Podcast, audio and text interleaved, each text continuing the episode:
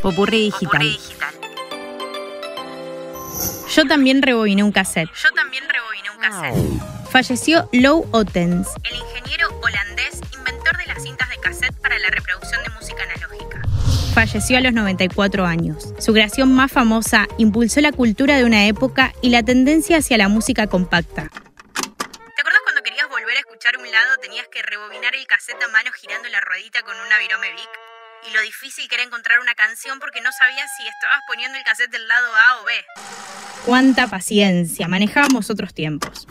Fue a principios de los años 60 cuando Lou Ottens dirigió el equipo que desarrolló los cassettes para la empresa Hassel, propiedad de Endoven Philips.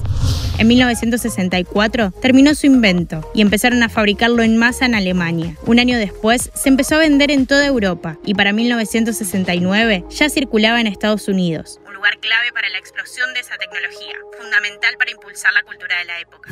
La creación tuvo un salto de calidad cuando en 1971 se empezó a fabricar una variante que reducía los ruidos con una cinta de dióxido de cromo y se convirtió en un objeto popular cuando en 1974 la empresa japonesa Maxell lanzó los cassettes con cinta virgen. La posibilidad de copiar álbumes, armar un compilado propio o registrar la propia voz con las grabadoras domésticas fue el gran atractivo que ofreció este formato. Que también destacaba por su tamaño portátil.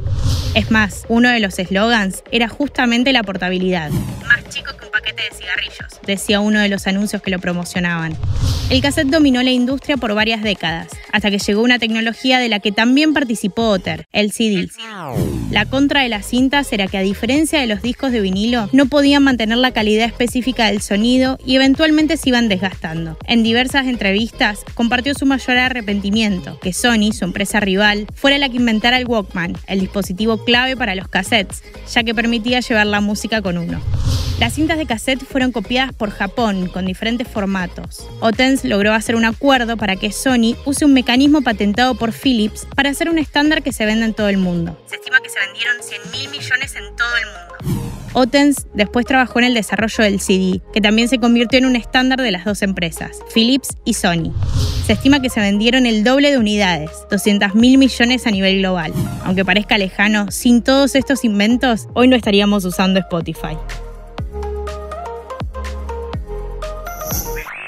Soy Sofía Yolastra. Conoce más en popurridigital.com. Popurrí